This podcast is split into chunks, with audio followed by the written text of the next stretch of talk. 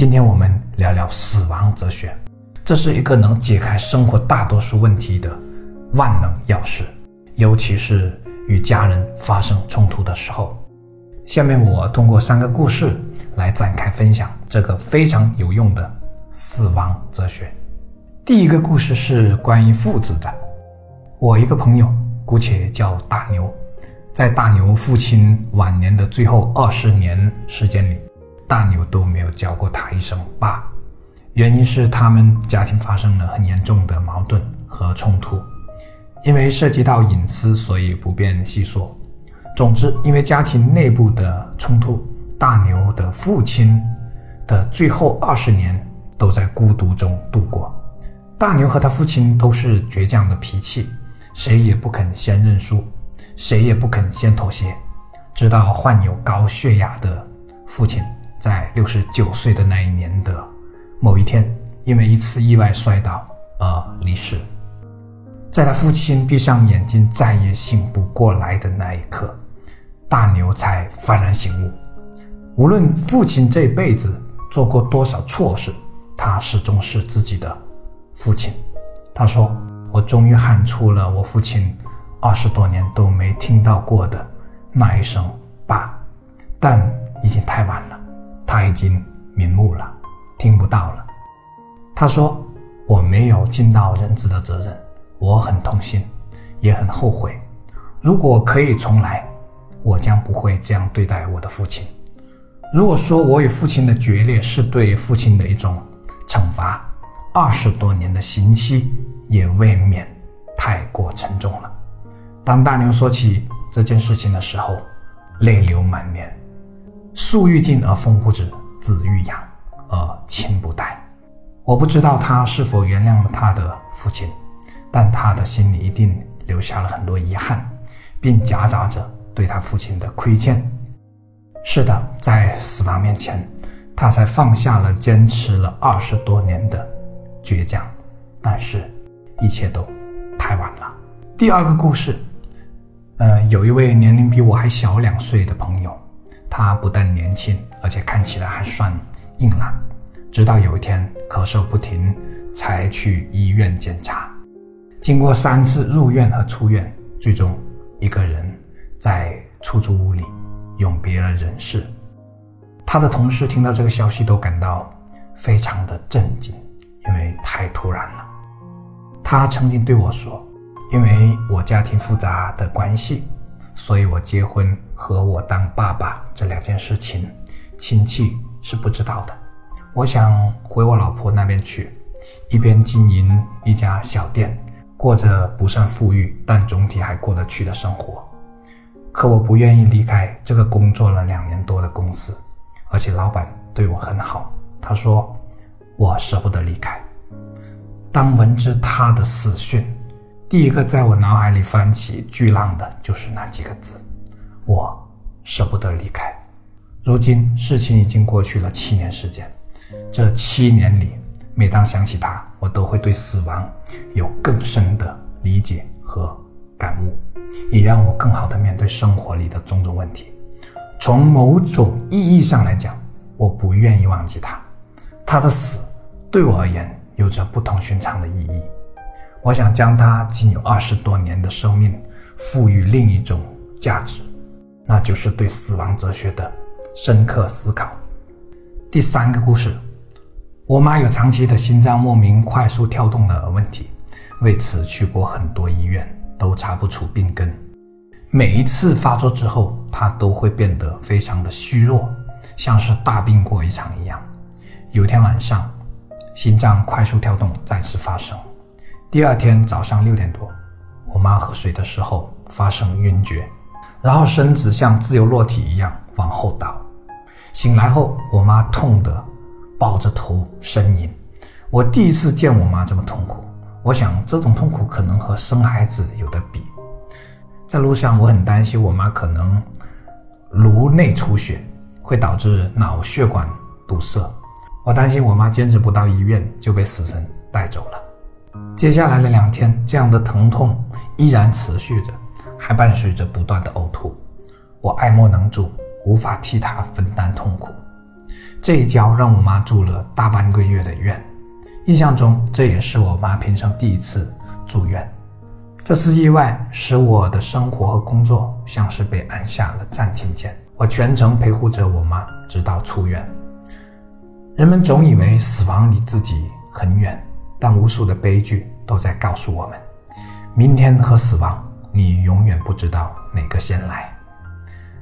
根据中国心血管健康与疾病报告显示，我国的心血管疾病在过去十五年时间里，发病率一直在逐步攀升。三十五到四十四岁的年龄组患冠心病的人数增长了百分之一百五十，每年超过五十万人死于急性心梗，相当于平均每分钟就有一人死于心梗。二零二零年的数据显示。我国心血管患病人数约三点三亿，死亡人数由二零幺零年的三百四十七点九三万增加至二零二零年的四百五十七点六六万。这还只是众多疾病的其中一种，还有癌症、新生儿疾病、阿尔兹海默症等等无数在夺走人类生命的疾病，以及意外事故。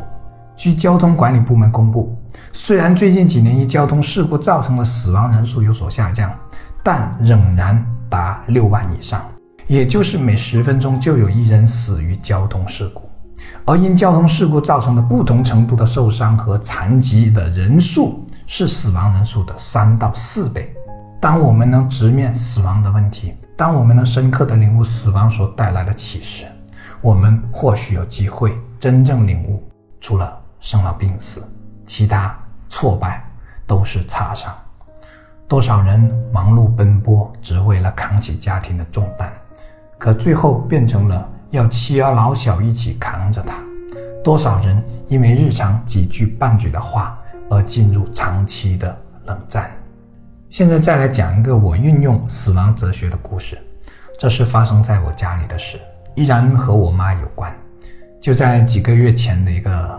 中午，我和我妈发生了一次争执，脾气不太好的我歇斯底里地冲着我妈吼，吼她当时对孩子很不恰当的方式，把孩子吓到了。可我似乎同时也在吼她，在我小时候不恰当的管教对我性格的影响。他以为我很好，就像很多粉丝朋友以为我很完美一样。虽然我的生活总体幸福，但我知道自己承受着多少。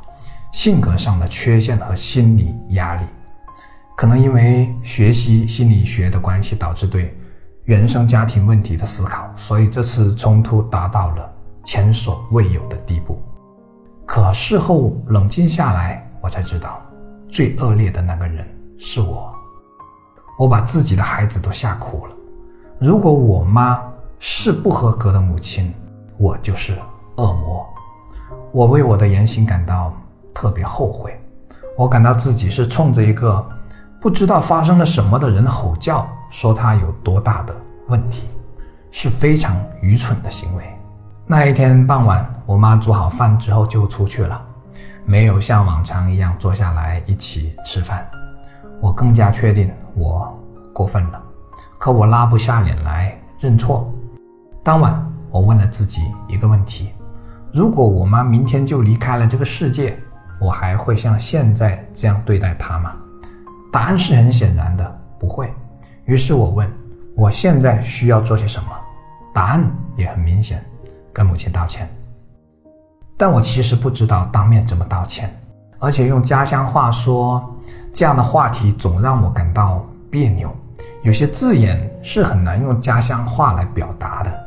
之后我就发了个微信给我妈，为我的过分行为给她带来的伤害。而道歉，我深知，无论怎么说，一个儿子都不应该跟母亲用这样的方式说话，而且这很幼稚。那时我想，不能把这么严重的问题带到明天，要不然我妈可能会因为这件事情而睡不着，一夜都在进行负面情绪的不断反刍，这是一种折磨。第二天，当我再次见到我妈时，她已经完全恢复了。平常的状态，我知道道歉很管用，为此我感到很欣慰，也主动跟他交流。至今我们都没有再发生那样的矛盾。促使我瞬间发生改变的，其实正是对死亡的思考，是真正把每一天当最后一天的思考。这样就能知道当下最重要的事情是什么，而不会在漫长的情绪拉锯战中各不相让。家庭里的矛盾与冲突，很多都是因为学不会认输，学不会心软和妥协，争强好胜，从而给人生留下各种遗憾和来不及。最近几个月，我收到了一些粉丝朋友较为深入的咨询。因为有一段时间我做过家庭教育，所以呢，这其中有很多是家长，他们咨询的是自己孩子的一些问题。我发现种种问题的背后都指向了一个本质：不够接纳，也就是他们对孩子身上的问题不够接纳，并在一开始就试图改变孩子身上某个连自己都不知道是不是问题的问题。其实我们与家人的相处模式不也是这样吗？都试图去改变对方，我很想对这些家长说，至少你家的孩子还正常。你知道有多少孩子一出生就带着疾病吗？你知道中国有多少自闭症的孩子吗？还有更可怕的白血病。你知道那些经历了丧子之痛的父母是怎么过来的吗？那撕心裂肺的痛苦，像是撕掉了自己的一层皮，切开了自己的心脏，任由它流血。一根根折断自己的骨头，最后连走路的力气都没有，连吃饭都是一件痛苦的事情，甚至连无意间的一次微笑都会感到对不起自己已逝的孩子，会感到那是一种罪过。他们突然感到人生失去了光彩，变得暗无天日。当你能真正面对这个极为残忍的问题，你或许就能真正理解何谓接纳。这个问题就是。如果我的孩子突然离我而去，从此再也看不到他的面容，听不到他的声音，我的生活会变成怎么样？你是不是不会再像平时那样对他求全责备？你是不是能更加尊重他与别的孩子的不一样？你是不是突然感到孩子的声音不再是一种吵闹，不再因此那么烦躁，甚至变成了动人的天籁？是的，一个死亡的问题可以解开生活里大多数烦恼和焦虑，让你更懂得珍惜你每天见到的人，而且你还会发现，当你对人宽容时，你身边的人也会变得宽容，孩子也能做得更好，因为他感受到了你的接纳和支持，因为你相信他会越来越好。当然，宽容和包容不是无条件、无原则的纵容。给予理解和尊重，不代表允许孩子任意妄为。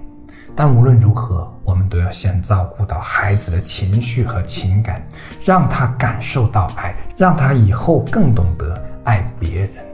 人类有一个会最大程度剥夺幸福的习惯是什么呢？